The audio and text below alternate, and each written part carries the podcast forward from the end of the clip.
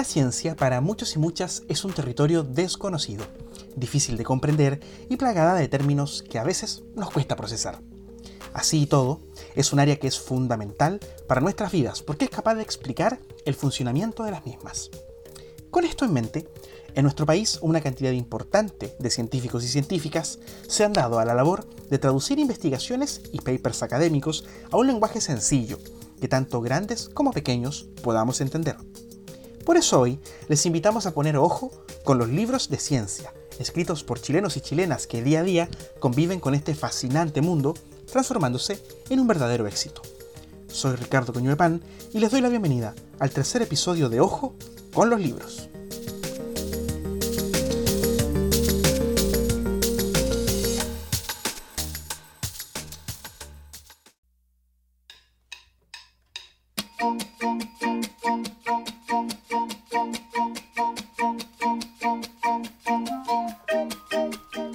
Comencemos con una pregunta. ¿Te ha pasado que los días previos a un evento importante te costaba conciliar el sueño y peleabas con tu mente ansiosa, imaginando mil escenarios con el clásico ¿y si? y que una vez ocurrida, la situación resultó ser bastante menos dramática? Bueno, si es así, con este libro te sentirás plenamente identificado y muy aliviado o aliviada al comprender los mecanismos por los cuales tu cabeza te engaña y, muy importante, cómo neutralizarlos. Porque con un lenguaje ameno y didáctico, con toques de humor, en Tu cabeza te engaña, Pamela Núñez entrega las cinco claves para controlar nuestros pensamientos irracionales y manejar nuestra ansiedad, invitándonos a entrenar nuestra mente para disminuir los estados de angustia. En este libro, la autora y psicóloga clínica ayuda a detectar cuando nuestro pensamiento se está tornando irracional y cómo mejorar nuestra autoestima cerebral. La terapeuta explica las diferencias entre ansiedad sana y enferma, porque ojo, la ansiedad no siempre es negativa, y distingue entre estrés subjetivo y objetivo. Si bien pensar, plantea la autora, es una de las tareas a las que más tiempo destinamos, parece que es de las que peor realizamos. Hoy más que nunca, nuestra increíble capacidad de razonar en vez de protegernos nos está llevando al límite. Ya no tenemos mamuts ni malaria acechándonos, pero vivimos intentando los más terribles escenarios, que terminan por deteriorar nuestra salud. Ni siquiera un fármaco logrará su óptimo efecto si no aprendemos a reconocer y lidiar con los engaños mentales. Casi todo lo que creemos fue aprendido en algún momento, y es posible desaprenderlo si nos daña. Este libro muestra cómo la mente puede convertirse en una llave maestra para vivir mejor y cómo reconocer cuando está actuando en nuestra contra como si en vez de ser nuestra aliada, fuera nuestra peor enemiga. Tu cabeza te engaña de Pamela Núñez está publicado por Editorial Planeta y está disponible en librerías del país. Ojo con tu cerebro y ojo con este libro.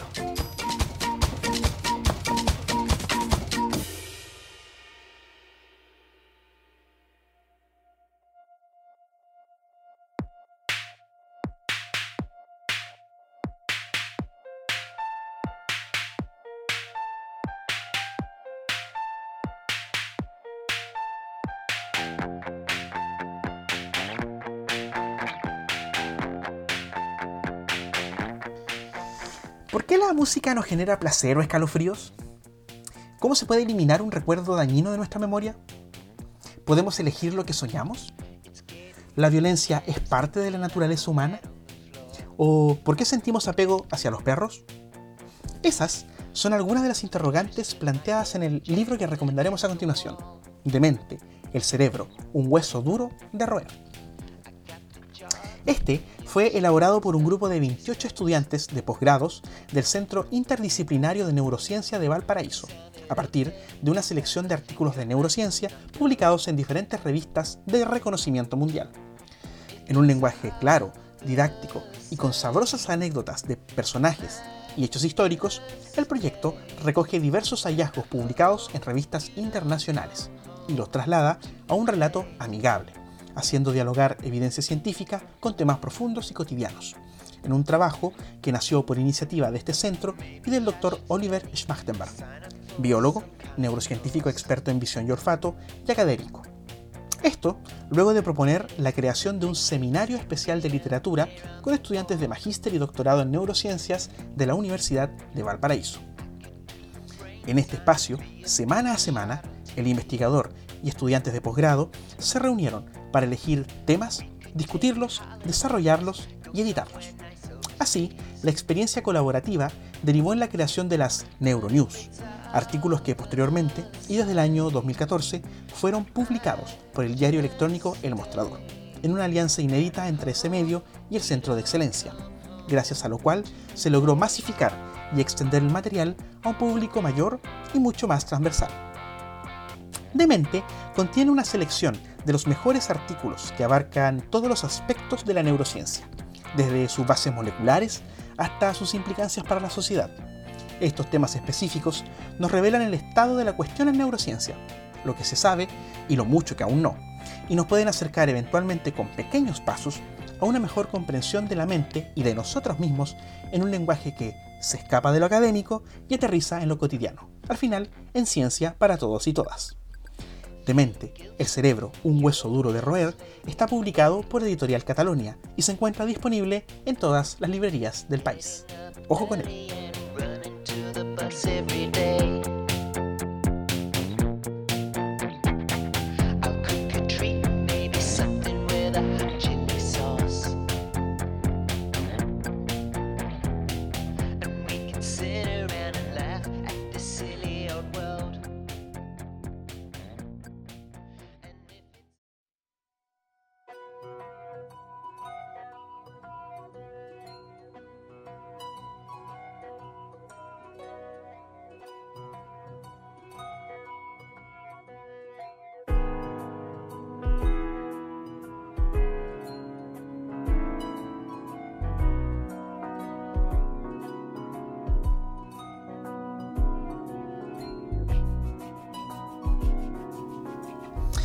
Mismo modo en que un niño pequeño explora el mundo que lo rodea, tirando objetos al suelo a ver qué pasa, comiendo o al menos probando juguetes, llaves, gusanos, tierra o lo que encuentra a su alcance, la evolución de la humanidad ha sido impulsada por nuestra curiosidad y espíritu explorador. Estas actitudes nos han llevado adelante como especie exitosa, capaz de multiplicarse y ocupar todos los rincones del planeta Tierra. En esta historia, hemos desarrollado la que ha sido nuestra mejor estrategia, descubrir algunos secretos de la naturaleza para usarlos en nuestro beneficio propio. Estas palabras no son mías, aunque quisiera, sino que es la forma en la que empieza nuestra cuarta recomendación. Esta vez escrita por una mujer, porque sí, son muchas las mujeres que se dedican hoy no solo a la ciencia, sino que también a la divulgación científica. Y una de las más importantes y destacadas es sobre quien hablaremos a continuación, María Teresa Ruiz y su libro Hijos de las Estrellas. El texto, editado originalmente en 2007, apunta a un público general que no necesariamente posee conocimiento sobre ciencia, pero que desea conocer un poco más sobre el estudio del universo, a través de un lenguaje coloquial y cercano, incluyendo no solamente información concreta, sino que también anécdotas de la autora. En Hijos de las Estrellas, la reconocida astrónoma condensa generosamente el conocimiento que existe sobre el universo, explicando en qué parte de este estamos, así como cuándo y cómo llegamos aquí. Al mismo tiempo, describe con precisión y amenidad los métodos, técnicas e instrumentos con que se han llevado a cabo las investigaciones que han permitido llegar a las principales definiciones y teorías astronómicas. Y todo esto lo hace con un lenguaje claro y atractivo en ningún caso descuida la complejidad de la información. Su premisa, formulada ya en las primeras líneas de este asombroso libro, es que la curiosidad y el espíritu explorador son los factores que propician la evolución de la humanidad, pues ésta accede al conocimiento, tal como leímos al comienzo, del mismo modo en que un niño pequeño explora el mundo que lo rodea tirando objetos al suelo para ver qué pasa. Este es un libro que es bueno no solo por su calidad, que es evidente, sino que también porque la profesora Ruiz es alguien a quien debes conocer para internarte en el mundo de la astronomía. Y las razones están de más, pero las vamos a nombrar de todas maneras. Es la primera egresada de, de la licenciatura en Ciencias Mención Astronomía en nuestro país, siendo además la primera doctora en astrofísica de la Universidad de Princeton, Estados Unidos. Realizó doctorados en el Observatorio Astronómico de Trieste, Italia. Fue astrónoma visitante en el Instituto de Astronomía de la UNAM, México. Y desde su regreso a Chile en 1980 se desempeña como académica con el grado de profesor titular del Departamento de Astronomía de la Facultad de Ciencias Físicas y Matemáticas de la Universidad de Chile, siendo además directora del Centro de Excelencia de Astrofísica y Tecnologías Asociadas. En 1996 obtuvo la Cátedra Presidencial en Ciencias y en 1997 fue la primera mujer en recibir el Premio Nacional de Ciencias Exactas. Como pueden ver, una gran maestra, una gran astrónoma y también una gran escritora a la que no puedes dejar de leer. Hijo de las Estrellas está disponible en librerías y es publicado por Editorial Debate. Más que nunca, ojo con ella.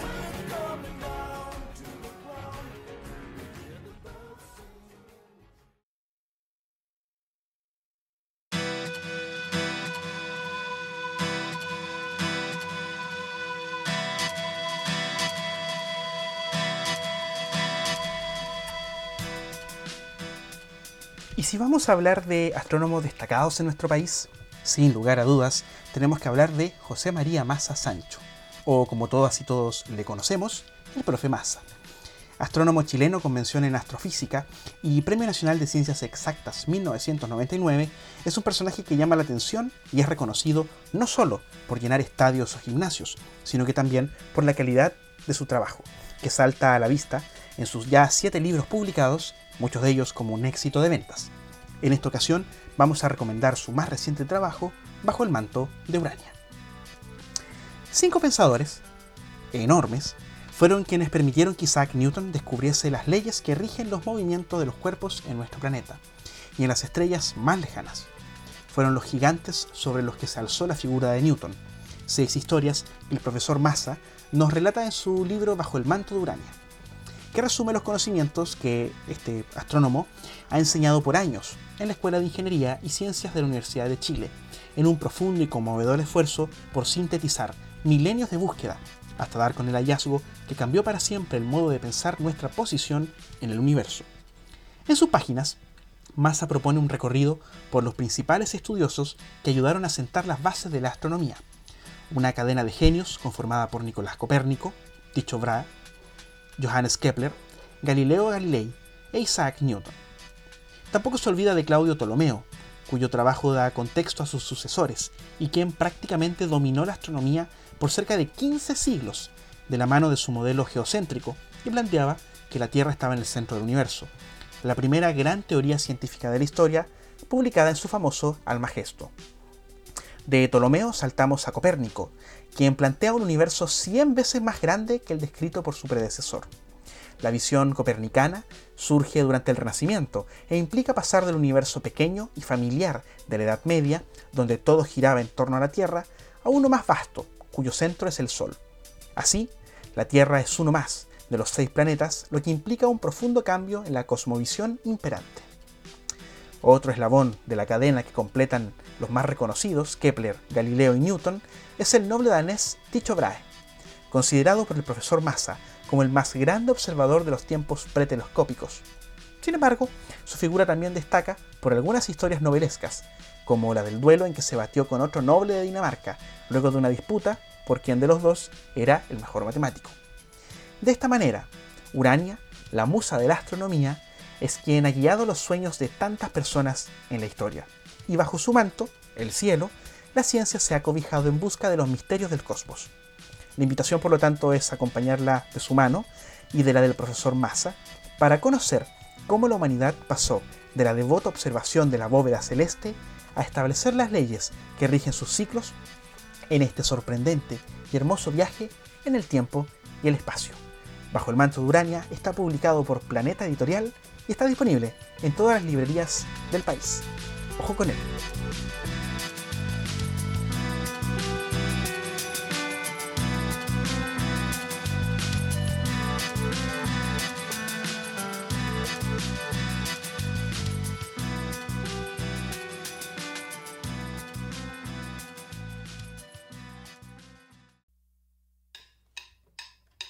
ポンポンポンポン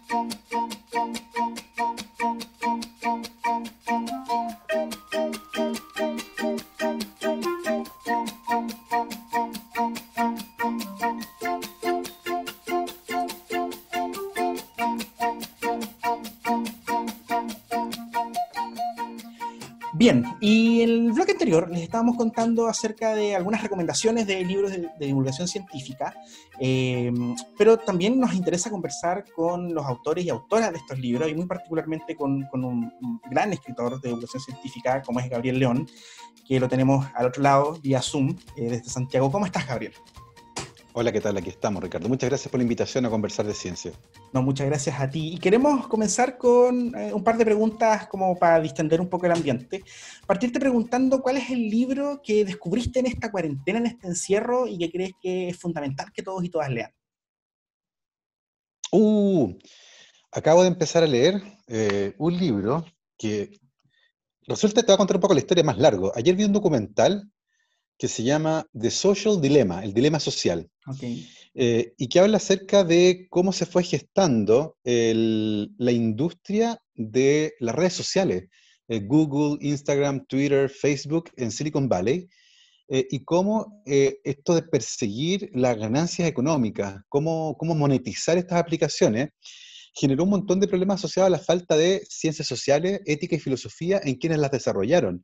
Y finalmente se han convertido en herramientas súper complejas. Y en, ese, en, ese en esa temática comencé hoy día a leer un libro que se llama La era del capitalismo de la vigilancia, The Age of Surveillance Capitalism, de una académica que se llama Shoshana Zuboff, que participa de hecho en este, en este documental, eh, y que cuenta cómo eh, el poner atención a la vida de las personas eh, apropiarse de los datos que van generando se ha convertido en un negocio tremendamente lucrativo, cediendo absolutamente nuestra libertad. En el fondo nosotros no somos usuarios, eh, no somos los, clientes de las redes sociales, somos el producto que se vende.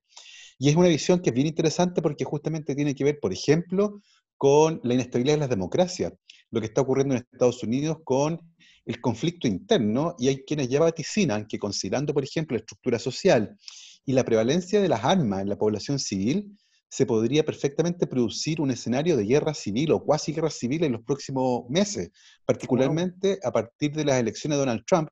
Recuerda que Donald Trump ya ha dicho que desconfía de un mecanismo que es el voto por correo eh, y que considera que estas van a ser las elecciones más fraudulentas de la historia. Y ese discurso ciertamente ha generado mucha tensión.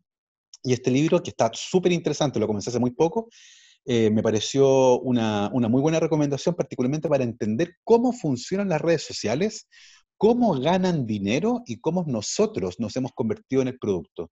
Oye, interesante tema. Y, Súper interesante. vamos al otro extremo. ¿Cuál fue el libro que, te ha costado, no solamente en la pandemia, sino que ese libro que quedó ahí en el velador? El, libro que te ha costado leer, que no le has podido ganar el ritmo. Sí. El libro que no te gustó eh, definitivamente. me gustó, pero es súper... Em, estamos pasando por un momento re complejo que es la pandemia y me enviaron de la editorial un libro de Penguin, un libro muy bueno sobre el cambio climático. Eh, y me ha costado leerlo porque es tan, es tan, tan terrible la historia que se cuenta ahí, que en este contexto cuesta mucho pasarlo. Eh, uno requiere en un momento cosas un poco más, más esperanzadoras. Eh, y ese libro al final narra el que es probablemente el desafío más grande de la humanidad. Esto del COVID es una cosa pasajera, a pesar de que parece eterna para algunos, pero, pero el desafío de la crisis climática es gigantesca, eh, gigantesco. Y, y, empecé a leer y fue agobiante. Fue, era, era tanta la información tan, eh, tan avasalladoramente mm, pesimista que me sentí completamente imposibilitado a seguir leyendo. Pero un libro que de verdad tengo que leer, porque el hecho de que sea una verdad incómoda eh, no quiere decir que no tenga que leerse. Así que ese libro que se me fue el título, ahora que habla sobre justamente la crisis climática, se quedó en mi velador y no podía seguir avanzando. Oye, ¿y mm, cuál es el libro que tú generalmente le recomiendas a todo el mundo? Así como cuando te dicen, oye, Gabriel, ¿sabes qué? Bueno, aparte de tus libros, que mm. todos los autores con los que hemos conversado nos han dicho que recomiendas un libro, pero, pero ¿cuál es el libro que, siempre recomiendas, el imperdible que, que todo el mundo debiese leer? Depende, depende un poco del público. Por ejemplo, últimamente a los académicos, a la gente de ciencia, les estoy recomendando mucho un libro que se llama Producción de Conocimiento, de Juan Manuel Garrido, este es de metales pesados. Eh, es un libro que habla justamente, un ensayo muy cortito, debe tener 100 eh, páginas, no, menos, 80 eh, páginas, que habla justamente sobre la producción del conocimiento desde la visión de un filósofo. Es tremendamente interesante, es un libro más bien, como digo, un público académico. Para quienes están interesados en divulgación científica como algo serio, así como que quieren meterse en esto, El corazón es mi Biblia, que se llama El mundo y sus demonios, de Carl Sagan, un clásico, uno de los últimos libros que escribió antes de morir en 1996, que habla justamente acerca del valor de la ciencia para la sociedad y por qué es importante transmitirla. Eh, me parece a mí que un, un, libro para todos los que quieren hacer divulgación científica eh, fundamental.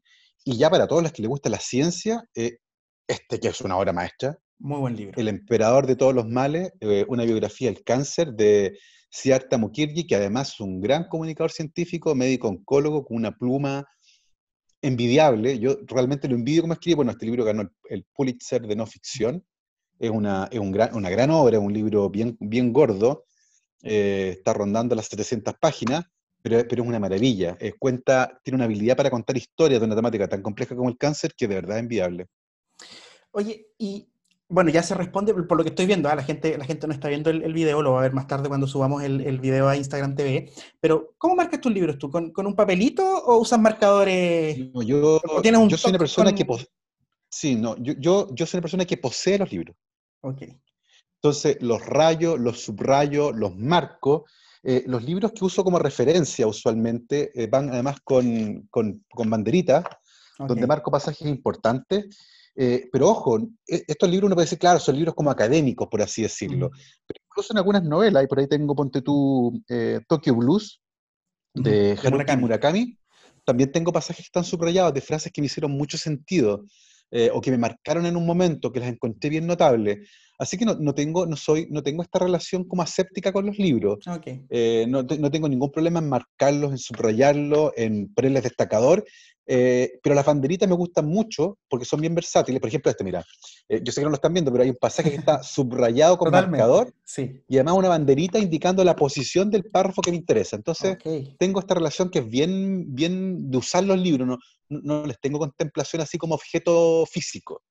Oye, y finalmente, si tuvieras que hacer la biografía, eh, escribir la biografía de un científico o científica chileno, ¿sobre quién lo haría? ¿Quién sería tu personaje clave?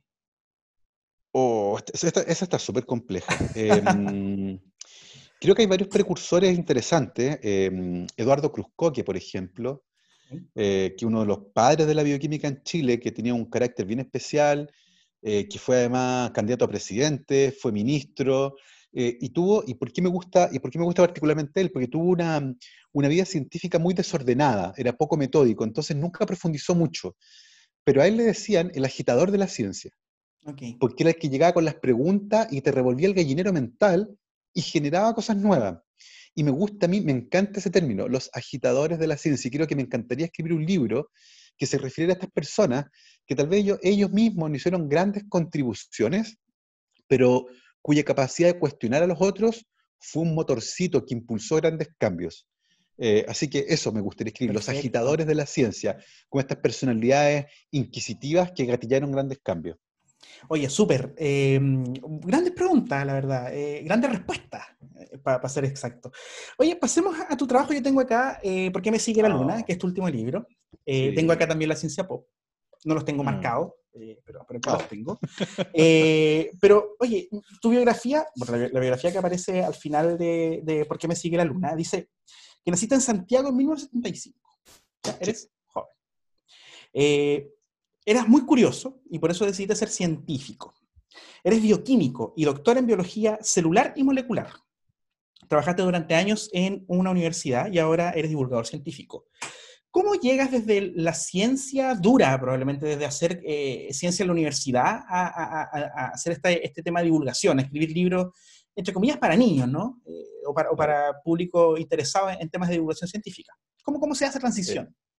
Eh, por accidente. la verdad es que mi vida está hecha de un montón de hechos que me han pasado y que ha abrazado dadas las circunstancias.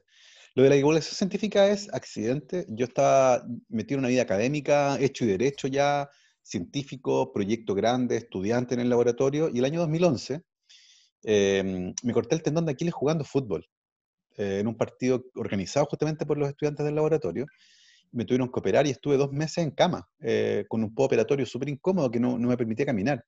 Eh, a esa altura estaba divorciado hace poco, entonces estaba solo, muy aburrido, con mucho tiempo, y, ese, y, hace muchísimo tiempo que yo no recordaba tener tiempo, eso no tener nada que hacer. Y fue una maravilla porque dije yo, eh, por eso es tan importante el ocio. Eh, y yo dije, acá, ¿qué hago? Dije, voy a escribir una novela policial, porque me encanta escribir, siempre me gustó escribir. Okay. Dije, voy a escribir una novela policial. Y, me senté, imagínate, con el computador en la cama y una página de Word en blanco con el cursor haciendo, parpadeando. Porque no tenía idea qué iba a escribir, pues una locura. Pues. Y, después de un rato me di cuenta, oye, esto no, no tiene sentido, probablemente la gente que escribe no dice voy a escribir, tiene una idea y la masa, tiene personaje, como que lo ordena un poco, y probablemente lo último que hace es escribir. Chute, yo no estoy en esa etapa, pero, pero me acordé que durante mi formación universitaria había escuchado varias historias relacionadas con la ciencia que me parecieron dignas de contarse. Y dije yo, bueno, tal vez es la oportunidad de contar esa historia a través de un blog. Así que comencé a escribir un blog. Abrí un blog que se llama El Efecto Rayleigh y comencé y me, me, me, propuse escribir una historia al mes. Esa era como mi meta. Y, y, cuando volví del operatorio, seguí así y publiqué bastante. El 2014 el blog tenía 100.000 visitas al año. Lo empezó a leer muchísima gente. Eh, me empezaron a invitar a la radio, a la tele, a, escribir columnas en los diarios.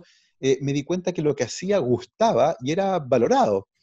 Y un día me llega por Facebook en febrero del 2016, ponte tú, un mensaje de alguien que no me conocía y me decía, Gabriel, leí tu blog y me encantó y creo que sería un gran libro. Juntémonos a tomar un café. Y esa persona era Gonzalo Altech, eh, novelista y, editor en Penguin Random House. Me junté con él eh, en un café ahí en, Merced, eh, cerca del Parque Forestal, y me dice, oye, yo creo que este sería un gran libro. ¿Te tinca que lo hagamos libro? Y yo, que nunca me había propuesto escribir un libro, dije, vamos. Así que editamos la historia, las acomodamos en formato libro, y así, así nació la ciencia pop, que, que, fue un libro que yo nunca quise escribir. Fue un libro que me invitaron a escribir a partir de un blog que nunca quise escribir, que lo empecé a escribir porque me corté el tendón de Aquiles. Y ese libro se convirtió al mes, al mes de publicado ese libro, Gonzalo me escribe y me dice, Gabriel, te quiero ofrecer contrato por dos libros más. Y yo dije, wow, fantástico. Eh, actualmente he publicado libros en Chile, México, España, República Checa. En ese camino, además, fíjate que el otro día se lo mandé a mi editora infantil, a la Maca Figueroa. Cuando la Maca Figueroa me llama por teléfono y me invita a escribir un libro de ciencia para niños, yo le digo, ya lo tengo listo. Y le mandé hace poco el mensaje, porque el año 2016, antes de publicar La Ciencia Pop, mi hija me había mandado a escribir un libro sobre las cosas raras que le pasan al cuerpo. Y ese mensaje yo lo tenía puesto en mi Facebook y se había convertido en una columna en el diario. Así que ha sido mucha casualidad eh, que, que, ha abrazado esto del camino de los libros. Oye, bueno, y, se nota que, tienen una, llegada sorprendente. Te, lo, te, lo, he contado antes, pero por experiencia personal, yo, como, mucha gente sabe, sobre todo la gente del podcast, quienes siguen el podcast, yo trabajo en una librería, por lo tanto, nos toca ver constantemente qué se mueve y qué no se mueve. Y tus libros, la verdad es que tienen una capacidad de llegada, sobre todo eh, en niños y niñas. Yo lo conté en Twitter el otro día, tú, lo, leíste, una, chica de 6, 5, 6 años llegó, preguntando, llegó preguntando por el, por el libro de Lucas, es tu perro. Eh, y, que, además es famoso porque tiene Instagram. Aprovechamos de, contarle a la gente. Eh, ¿Por qué crees tú que, que, la ciencia en general, la divulgación científica en general, de un tiempo a esta parte se viene poniendo de moda, entre comillas, en cuanto a, éxitos editoriales? Tú ves, por ejemplo, lo que pasa, bueno, con tus libros, pero también con, los, con el profe Massa, con la profe María Teresa Ruiz, eh, con, un montón de otros científicos que, están publicando hoy día y que están haciendo divulgación. ¿Y por qué crees además que esto pega tanto en niños y niñas? Yo, creo que hay dos, dos, fenómenos separados ahí. Eh, el que tiene que ver con, la divulgación científica como fenómeno editorial, eh, tengo la sensación de que fue una suerte de descubrimiento. Había una, un mantra bien pegado de que a la gente no le interesa la ciencia. Y yo creo que eso es básicamente mentira. Todo tiene que ver con cómo se le presenta a las personas, porque ciertamente si yo doy una charla súper árida, no va a ser interesante. Pero, pero si aparece alguien que es capaz de contar buenas historias de ciencia, le va a ir muy bien. Y prueba de eso es que el profe Massa vendió, no sé, 80.000 copias de Somos Polvo Estrella, no sé, una locura. Em, y, han aparecido un montón de otros más, no, es solo él, y tú dijiste, está la María Teresa Ruiz, está Landy Gomberov, está, como tengo acá, ¿cierto? El profe Mario Muy, eh, tengo otro acá, de, mi amigo personal, ¿cierto? Pedro Maldonado, eh, porque tenemos el cerebro en la cabeza. Eh, y, nos dimos cuenta que a las personas sí les interesaba esto cuando se contaba de una manera que fuera amena. Entonces, eso es una pata del fenómeno, que me parece muy interesante y que creo que se va a quedar. Y lo otro que tiene que ver con el, con el fenómeno ya ahora en el público infantil, tengo la sensación que en el caso de, mis libros en particular, a los que, como tú dijiste, les ha ido muy bien, y lo que, lo que por cierto me tiene súper feliz, tiene que ver con el hecho de que se valore que sus preguntas, porque esa es la gracia, las preguntas que están en el libro yo no las inventé. Las preguntas que están en el libro son preguntas que me hicieron niñas y niños de Chile mientras yo daba charlas dedicadas a Punta Arena. Y por lo tanto se sienten identificados con la que aparece ahí. El libro es de ellos. Y cuando ven que hay una niña con delantal en la portada, cuando ven que hay un perrito en la portada, cuando ven que la portada dice mocos y que es un libro verde, ciertamente saben que el libro es para ellos. Y por lo tanto dicen, escribieron este libro para mí. Y lo leen y lo pasan bien y se ríen y reconocen las situaciones porque lo que está ahí son situaciones que ocurrieron en mi casa con mi hija, que, fue una niña pequeña, ahora tiene 12 años, ¿cierto? Pero que en algún momento tuvo 6, 7, 8, 9 años, y esas situaciones están guardadas. Entonces, es súper fácil sentirse identificado con el personaje y con las preguntas, y por lo tanto se produce este enganche, porque sabes que lo que está ahí es tuyo. Es como el humor. Eh, cuando un humorista parte un chiste, sería pésimo si dijera, es que parten siempre así, ¿se han fijado que? Sería un pésimo humorista que dijera, ¿se han fijado lo que pasa cuando uno va a la luna? Lo incómodo que es la ingravidez. Y uno diría, pero si nadie ha ido a la luna, ¿cómo, ¿cómo, así el enganche? No hay empatía ahí. Siempre parte con un, ¿se han fijado que? Y es una situación que le ha pasado a todo el mundo. Y ahí uno se siente identificado. Por eso ha funcionado según yo, porque estas preguntas se las han hecho todas las personas incluso los grandes, los papás de estos niños, que ahora las leen y se acuerdan de que cuando ellos fueron niñas o niños, se hicieron exactamente la misma pregunta. Oye, justamente sobre eso te quería preguntar, ¿cómo, cómo es el proceso para crear tus libros? Eh, tú, tú, bien decías que lo mm. haces a partir de, de, preguntas que te hacen, de preguntas raras que te hacen a veces. Claro. Em, pero ¿cómo generas este proceso como de seleccionar, de filtrar? Eh, me imagino que haces harto investigación para llegar, llegar a la respuesta. El estilo también, porque, la ciencia pop, a diferencia, bueno, ¿por qué me sigue la luna o la, o la saga de las preguntas raras? Eh, a diferencia de la ciencia pop, tiene otro lenguaje, porque está escrito en, otro código, más, para niños y niñas. ¿Cómo, cómo haces ahí la adaptación? Oh. Para que, para que tenga enganche. Es, sí, es un trabajo de equipo, porque, porque de partida estos libros son ilustrados por Paula Balbontín, la Balbonta, que es una gran ilustradora, pero además está la mano de la editora y de Maca. Eh, cuando yo escribí originalmente el primer libro, eh, que, eran, que era el libro que mi hija me mandó a escribir, libros sobre cosas extrañas que le pasan al cuerpo, yo tenía un set de preguntas gigantesco, porque comencé a recolectar las preguntas que me hacían en las charlas. Las empecé a guardar en mi computador, en un Word. Entonces, cada vez que me hacía una pregunta rara, me acordaba, terminaba la charla y la anotaba. Entonces, tenía un registro de muchas preguntas, pero como mi hija me había mandado a escribir un libro sobre el cuerpo, seleccioné aquellas más interesantes sobre el cuerpo humano. Y cuando escribo el libro, la primera versión, está escrito en primera persona desde el papá. Y la maca me dice, es que está súper bien, la historia está entretenida, el lenguaje está choro, pero es raro que, lo, que sea el papá el protagonista. Me dice, ¿por qué no intentas narrar como si estuviera escrito por la niña? En el fondo, desde la visión de la niña. Y eso fue un desafío mayor, porque yo nunca he sido una niña de 8 años, pero tengo una hija que fue una niña de 8 años. Entonces le copié muchas cosas de su lenguaje, de la forma de expresarse y de sus modismos, eh, y me transformé en ella en el fondo. Y lo escribí como si yo fuera una niña de 8 años. Y funcionó súper bien. Entonces, una mezcla del trabajo de la ilustradora, que además capturó la esencia de los personajes, de la maca que, recomendó cambiar eh, desde dónde se escribía, y es desde la niña ahora, y por supuesto de las preguntas de los niños. Eh, y el primer libro que funcionó súper bien dio origen a un nuevo ofrecimiento que fue, ¿sabéis qué? Nos va tan bien, hagamos tres más. Entonces, en ese momento fue ya, ¿qué categoría metemos ahora? Y ahí fue como revisar todo el proceso de las preguntas y decir, bueno, ¿cuáles tengo? Y caían solas. O sea, la categoría animal y naturaleza estaba sola y estaba ahí. La categoría del entorno estaba sola y la categoría de las cosas estaba sola. Entonces fue como, ok, vamos con los animales y las mascotas, que era una de las categorías más, más preguntadas. Y ahí viene la elección de las preguntas. Preguntas que sean transversales para los niños y las niñas, que además tengan una buena explicación y que se puedan generar historias al respecto. Eh, entonces, claro, eh, hacer una, historia de un perro es fácil. Tenemos un perro, Lucas, que ya era conocido, pero hacer una historia de una jirafa no era tan fácil. Eh, uno podría tal vez recurrir a un zoológico, pero, pero siempre me parece más interesante, y, esto es un concepto que, que, atraviesa mi obra de divulgación científica, lo que, lo que menciona Diego Golombek, que es un biólogo argentino, él habla siempre de la ciencia de contrabando. Entonces, ¿cómo yo contrabandeo ciencia en una historia? Cuando quiero explicar por qué las jirafas tienen raya y aprovecho a contar otra cosa. Y ahí aparece el código de barras, por ejemplo. Entonces la historia parte con una, en una librería comprando un libro y el código de barras da origen a la historia de las cebras. Me encantan esas vueltas. Y ahí está también el trabajo creativo de poder amasar la historia. Usualmente yo escribo caminando o corriendo. Y las amaso, las acomodo y lo último que hago no como mi primer libro que traté de escribir la novela, lo último que hago es sentarme frente al computador, a vaciar lo que tengo en la cabeza y escribirlo. Oye, y bueno, la ciencia pop hoy día también es un podcast. Claro. Eh, que se publica, que está en Spotify, muy bueno, para quienes quieran escucharlo. Después de este, pasen al capítulo de la ciencia pop de, de Gabriel León, que se publica los viernes, ¿no? Aparecen en Spotify. Todos los, todos los viernes a las 7 de la mañana está disponible. Súper bien. Y, y, cómo, bueno, la transición al, podcast, eh, tú también hacías radio, ¿no? Haces radio, eh, pero tratar de encapsular las ideas y, y, yo creo que quienes hacemos podcast estamos en esta discusión siempre de, cómo hacer las historias llamativas en, un formato que también es, desafiante, ¿no? Como, como, como, como, el audio. Em, ¿Cómo lo haces con el podcast? Eh, ¿cómo, cómo también, porque seleccionas eh, historias también semanalmente. A ver, el, podcast nació después de que mucha gente me dijo, oye Gabo, hazte un podcast de partida. Ok.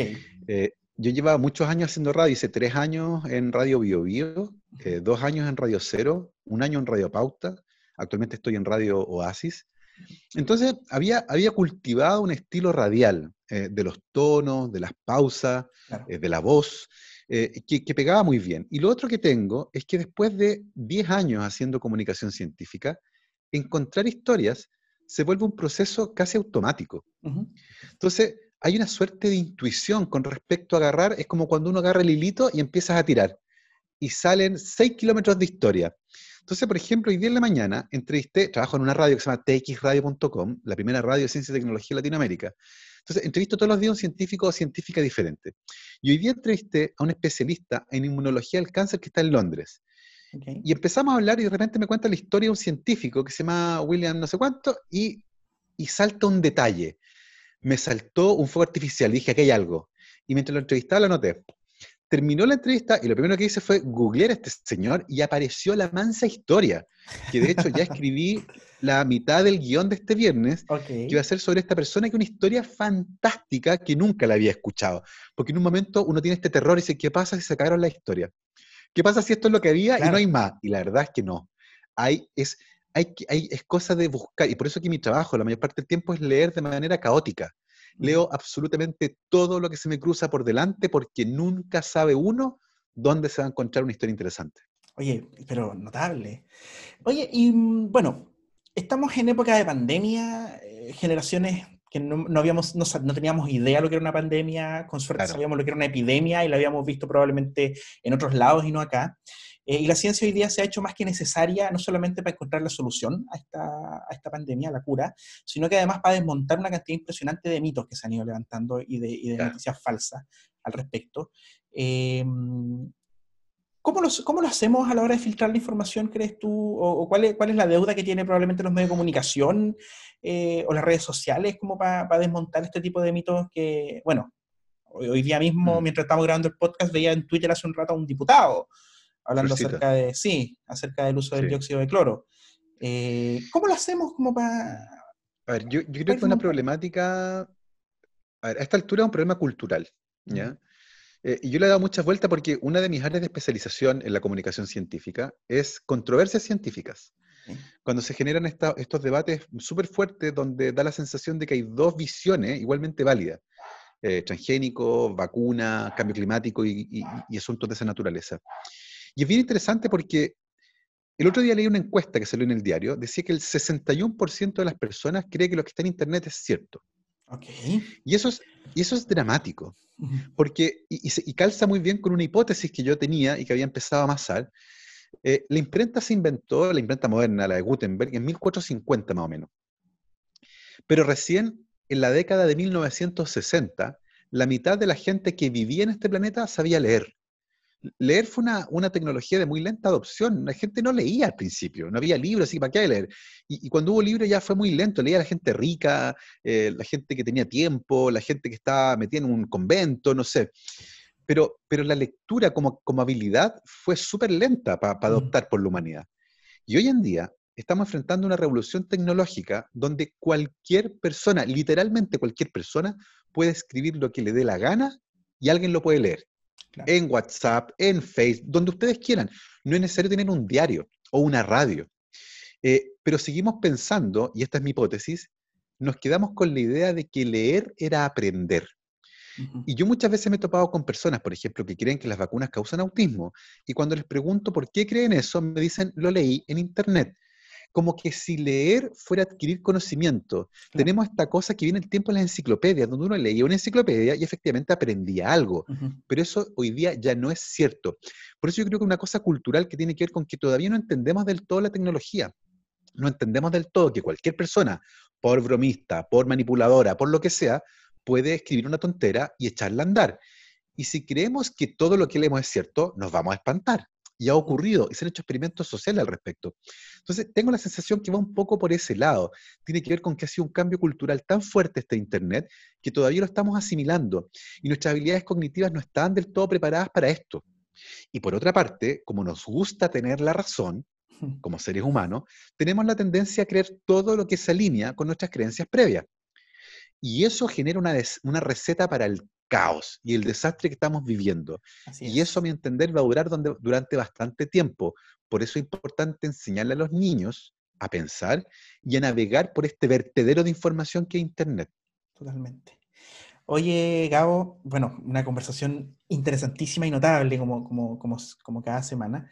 Eh, yo soy un humanista declarado, yo de ciencia sé poco y nada y siendo estudiante de periodismo, de repente también uno, uno trata de, de, leer o de, averiguar eh, y cuesta mucho, cuesta mucho, bueno, yo además siempre fui negado para la ciencia en general, pero eh, interesantísimo ver cómo finalmente estamos eh, abriendo un espacio para que niños y niñas entiendan acerca de, lo que es la ciencia. Contar, preguntarte, em, ¿qué viene ahora? ¿En qué estás trabajando? Si es que podemos saber, siempre se como la pregunta cliché, ¿no? Aquí entramos los clichés del periodismo. Gabriel, cuéntanos, ¿en qué estás trabajando ahora? Te va a llegar un mail pronto. Ajá. Con novedades. Así es. Así es. Así es. Es una eh, ventaja esto de trabajar en librerías porque tenemos ahí información privilegiada. Exactamente. Estuve trabajando mm, en un proyecto muy interesante que conversé con mi editora adulta ahora, con Marcela Escobar, eh, y con la jefa editorial de Penguin. Estuvimos conversando un proyecto bien interesante en abril, eh, en algo que yo ya venía trabajando previamente, tenía la intuición de que venía algo ahí y, se convirtió en un libro que ya está en la imprenta, así que en las próximas dos semanas diría yo que deberíamos tenerlo fuera de imprenta, con la tinta y el papel todavía tibio, eh, que es un proyecto que yo disfruté mucho escribiéndolo, la verdad, y, espero que, los lectores también lo lean mucho y les guste mucho y, le dé un sentido a todo lo que está ocurriendo, un libro bien coyuntural. Eh, y fíjate que en cuanto lo entregué, al día siguiente que lo entregué y cerramos ese capítulo, me puse a trabajar en otro libro. Que es un libro que es un, proyecto que hace, le vengo dando vuelta hace por lo menos un, año y medio, dos años, que ha sido muy difícil de avanzar porque me he tenido que meter en la letrina de la ciencia. Me he tenido que sumergir en los aspectos más oscuros de, de una actividad que usualmente es vista como luminosa. y, y, es agobiante a veces. Entonces, pero, pero conseguí, porque además el miedo que tenía era, era que fuera tan agobiante para el lector que no pudiera avanzar. Y creo que le conseguí dar la vuelta y, y tengo casi listo el primer capítulo eh, de un proyecto futuro eh, que me, me, tiene muy entusiasmado también.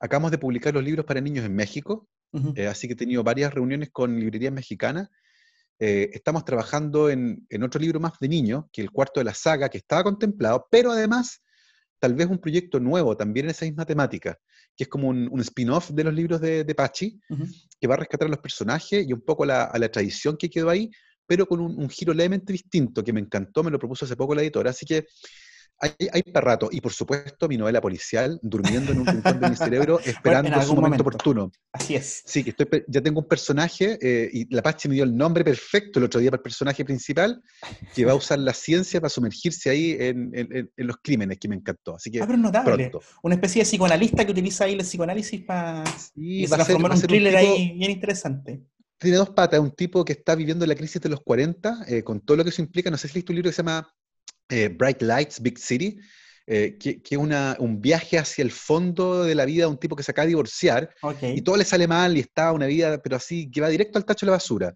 Okay. Entonces, este personaje que está en esa parada se encuentra con un misterio que va a intentar resolver y en el camino va a, va a enrilar su vida. Esa es un poco la historia. Ah, bueno, notable. Gabriel, finalmente, eh, ¿por qué tenemos que leer tus libros? ¿Por qué quienes nos están escuchando tienen que leer tus libros? Y que hagas la invitación también para que puedan, para que puedan tener ojo con tus libros, como se llama este podcast. Mi libro yo, yo creo que los tienen que leer porque les va a mostrar a la ciencia cómo realmente ocurre, como una actividad humana. Eh, tú lo dijiste, yo soy súper humanista y la ciencia nunca se me dio. Particularmente para esas personas está escrito, para que vean que la ciencia no es lo que ustedes creen, no es estar en un laboratorio, no es el delantal, no es el lenguaje complejo. La ciencia es una actividad realizada por mujeres y hombres que son comunes y corrientes, y es una actividad humana. Y las cosas que ocurren dentro de un laboratorio, o las cosas que ocurren en el campo, las cosas que ocurren en un estudio sociológico, de psicología, de geología, en cualquier aspecto que incluya generación de conocimiento, está atravesada por todo lo bueno y lo malo de los seres humanos. Y van a redescubrir eso leyendo estos libros. Van a redescubrir que la ciencia es una actividad humana y por lo tanto la van a sentir como algo realmente cercano. Perfecto. Gabriel León, escritor, eh, divulgador científico, científico, podcaster además. Eh, muchas gracias por, por, aceptar la invitación para conversar con nosotros nuevamente y nada, vamos a estar atentos ahí a, a, tus novedades. Muchísimas gracias por la invitación, fue un placer esta conversación, estuvo muy, muy entretenida y éxito con el podcast, lo vamos a recomendar. Muchas gracias Gabriel, que estés bien. Un abrazo, chao, chao.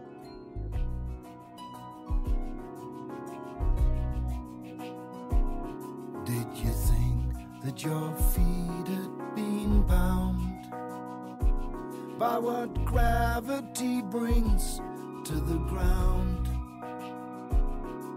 Did you feel you were tricked by the future you picked? Well, come on down.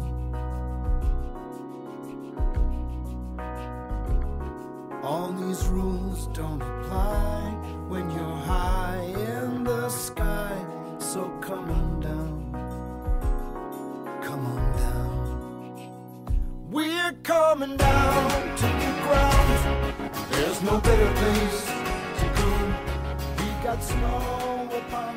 Y como siempre les damos las gracias por haberse quedado con nosotros hasta el final del episodio. Un muy buen episodio donde estuvimos conversando con el gran Gabriel León, este divulgador científico que tiene un trabajo impresionante. Y la primera recomendación que les hacemos para finalizar este espacio es a que puedan seguir sus novedades editoriales, las de Gabriel, que se vienen muy muy buenas. Se los decimos porque ya hemos visto un par de adelantos. Eh, la segunda invitación es a que nos puedan seguir en Instagram. Estamos como ojoconloslibros.podcast. Ahí estamos recibiendo sus comentarios, sugerencias, críticas y principalmente recomendaciones de autores y de libros que creen o que crean que es importante que conversemos en este espacio. Y la última recomendación, y más importante de todas, mantenga distancia social, quédense en su casa si pueden, usen mascarilla, lávense las manos con agua y con jabón y nunca dejen de leer. Ojo con los libros, nos vemos la próxima semana, que estén muy bien, chao.